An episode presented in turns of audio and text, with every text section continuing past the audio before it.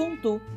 Você está ouvindo A Cor da Voz, um podcast negro que discute experiências negras de vida, arte negra e conceitos vinculados aos debates raciais.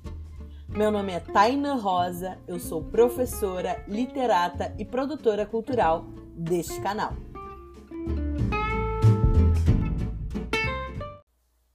Hoje vamos falar sobre os reflexos da temporada 1 do podcast A Cor da Voz, expressos pelas nossas e nossos ouvintes em algumas de suas produções em áudio, vídeo e texto escrito.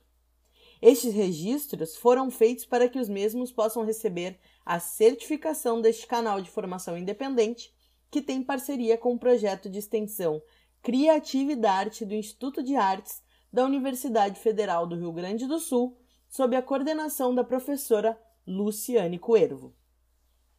Nessa temporada, tivemos mais de 300 reproduções entre as plataformas Spotify, Other, Google Podcasts e Anchor. E fomos ouvidos no Brasil, nos Estados Unidos, na Alemanha e em Singapura por pessoas de 18 a 60 anos ou mais. Que alegria, minha gente! E iniciamos este episódio com as palavras da ouvinte Melina Silva.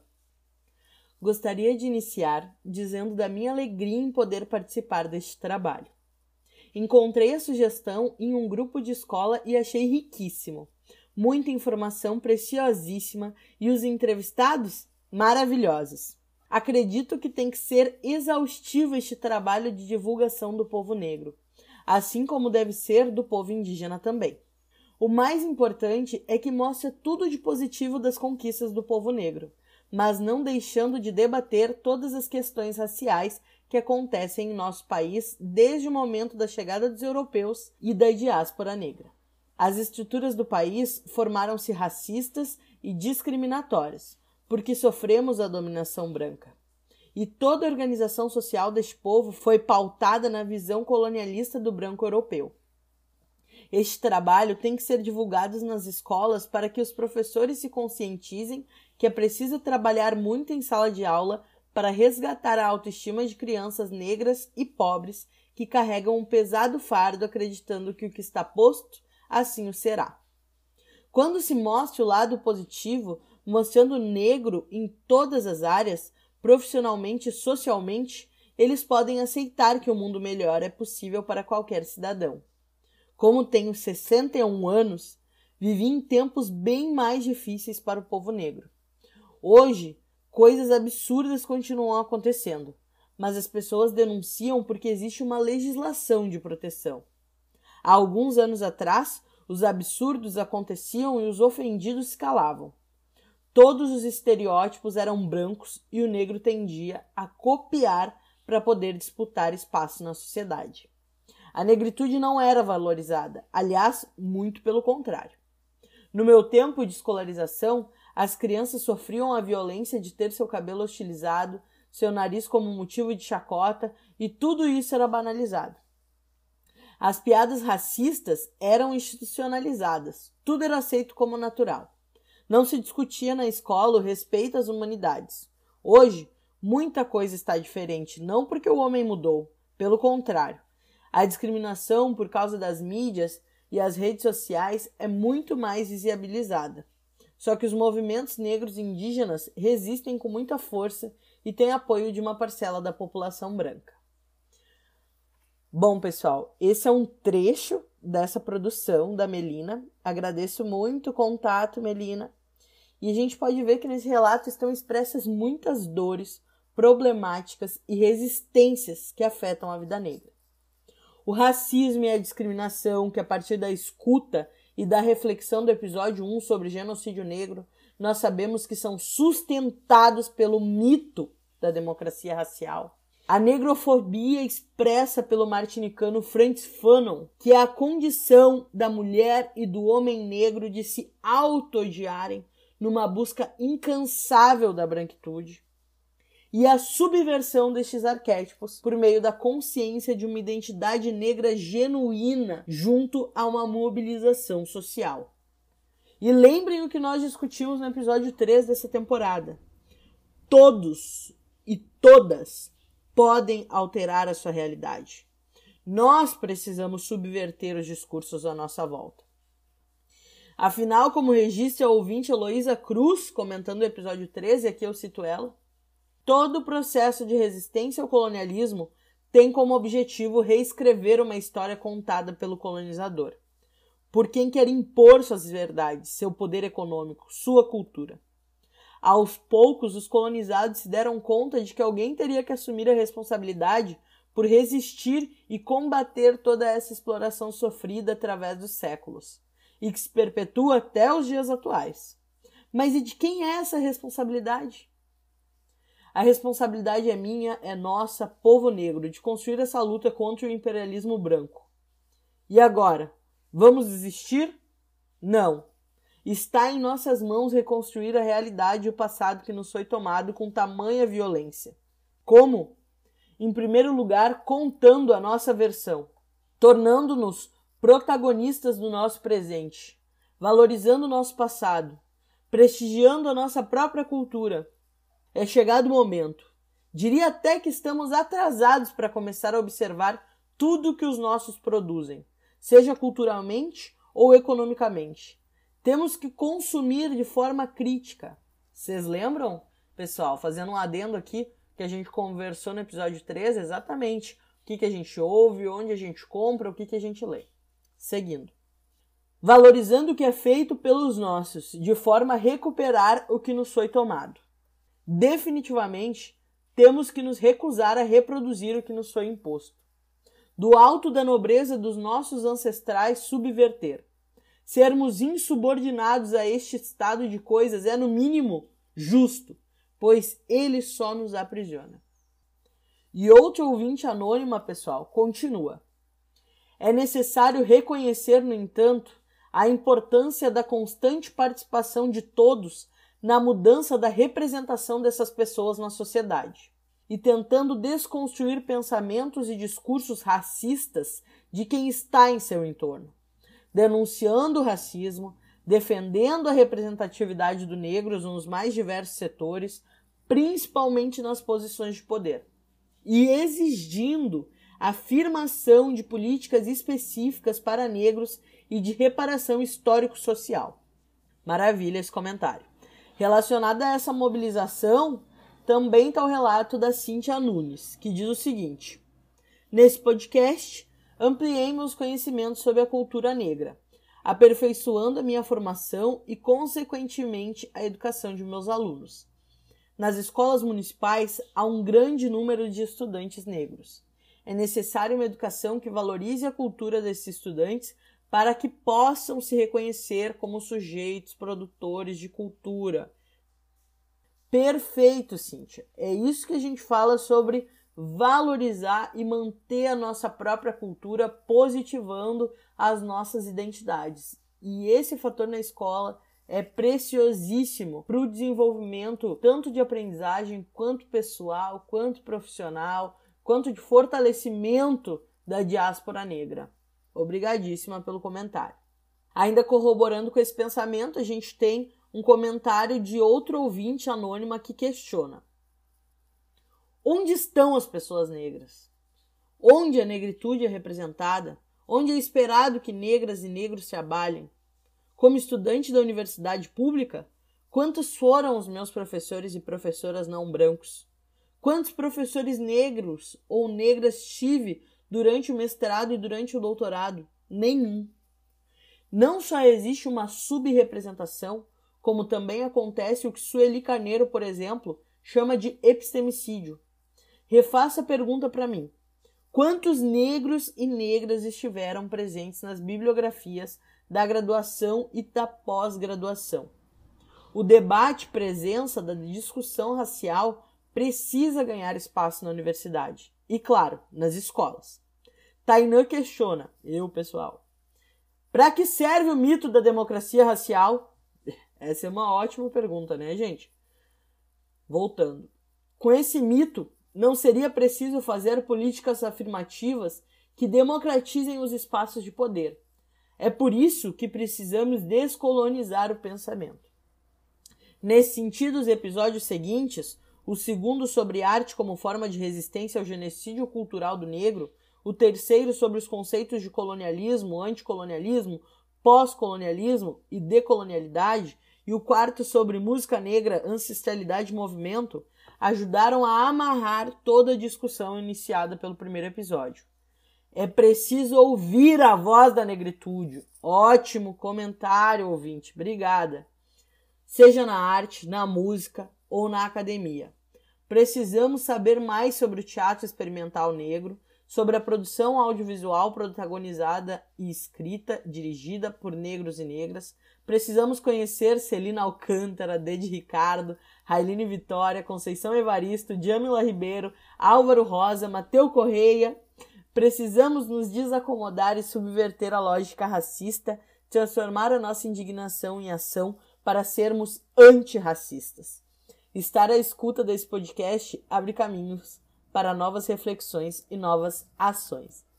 Obrigada, queridíssima, por essas palavras, por citar os nomes dos nossos convidados, entre outros teóricos. É muito bom que a gente afirme e firme esse nosso território de teorização, experiência, arte, cultura, identidade negra. Obrigada.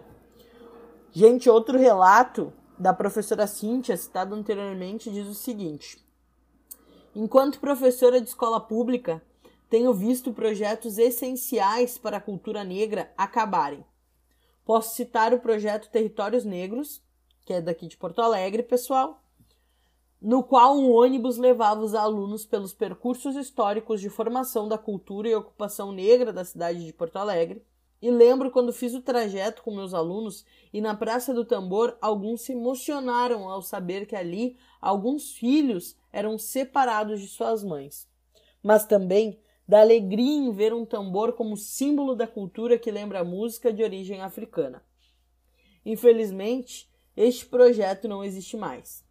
Como forma de explorar os territórios negros em Porto Alegre, mesmo sem o apoio do projeto, realizamos uma apresentação dos lugares significativos de ocupação negra na cidade.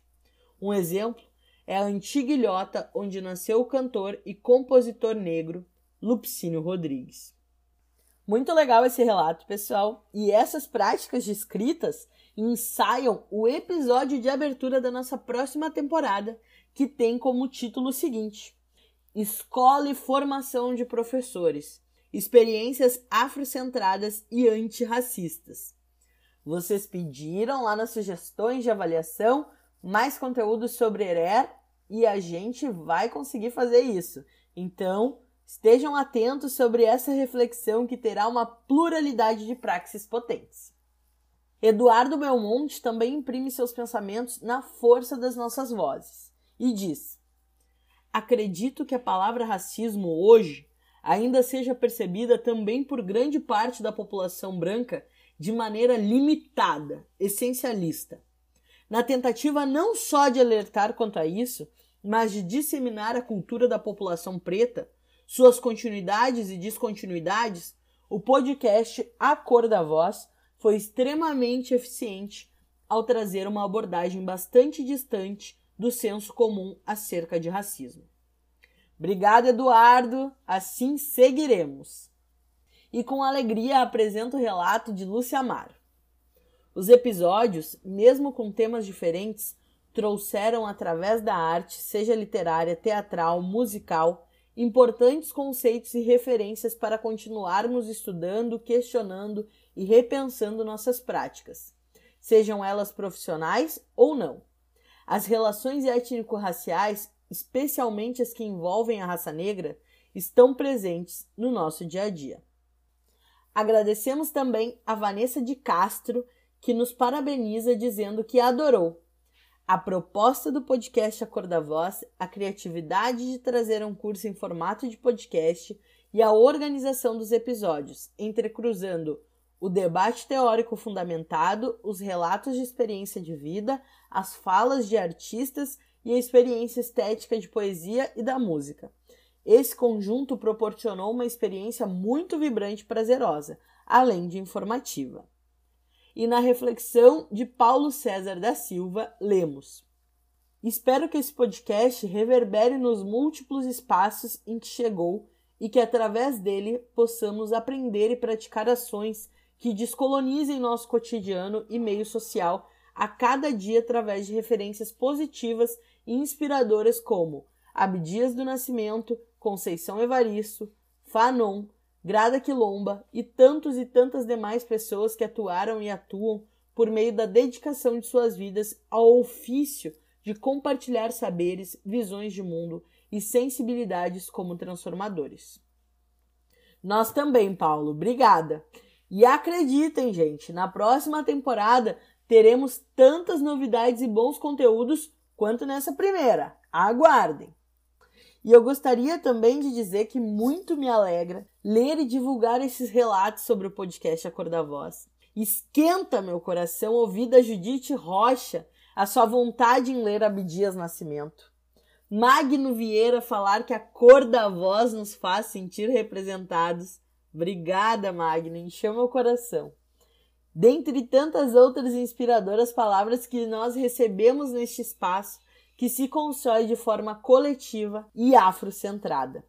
E tenho certeza que, como para mim, orgulham-se os convidados que participaram da construção dessa primeira temporada, pois percebemos que os nossos discursos, fundamentados em produções culturais, experiências de vida e conceitos teóricos, produziram uma desacomodação em nossos ouvintes. Se incorporaram em suas práticas e ainda produzirão mais frutos em nosso baobá. E para finalizar, hoje eu encerro com um poema autoral que não é meu, mas de uma ouvinte muito engajada e que compartilha esse espaço conosco. Ana Paula Reis. Teto Preto. Teto Preto é um conjunto de pensamentos autorais embalados pelo acor da voz. É a vontade de pulverizar as ideias em diferentes territorialidades, partindo de muitas tonalidades, de uma só cor. Se o azul é a cor mais quente, preto é a cor do futuro. Futuro que temos pressa. O que colocam como nosso passado não nos interessa. A história não é bem essa. Então que nos deixem contar, falar por nós mesmos. Já dizia Bell Hooks, a voz erguemos. Teto preto. O genocídio negro não é só aquela parcela que aparece no jornal. Todo dia insistem em nos matar por mais que denunciemos que nada disso é natural. Lamento, opressão, sofrimento e hipersexualização. Quem falou que nós somos sinônimos de tudo que não é bom? corpo território, corpo memória, corpo templo. A arte negra vem sobrevivendo e resistindo ao tempo. Eles olham e não toleram ver que a nossa produção é potência e excelência, ainda que neguem a nossa influência. Dança negra, música preto, teatro negro, literatura preta. Querem curtir, consumir e quando vamos cobrar fazem careta. Ora, a conta já está extensa. Olha tudo que nos devem e acham que tela preta no Instagram é uma baita gorjeta. Teto preto. Faço questão de botar no meu texto que pretas e pretos estão se armando. Munições necessárias para enfrentar o genocídio, que é tanto psicológico como inclusive físico. Pois é, viver às vezes machuca. Talvez por isso que, como diria Jong, a minha língua é uma bazuca. A arte negra também é uma arma. Contra invisibilidade e o apagamento, Aqui tem muita artista preto movendo o mercado cultural e propondo escurecimento. Escurecimento de praxes, estéticas, ações e poéticas.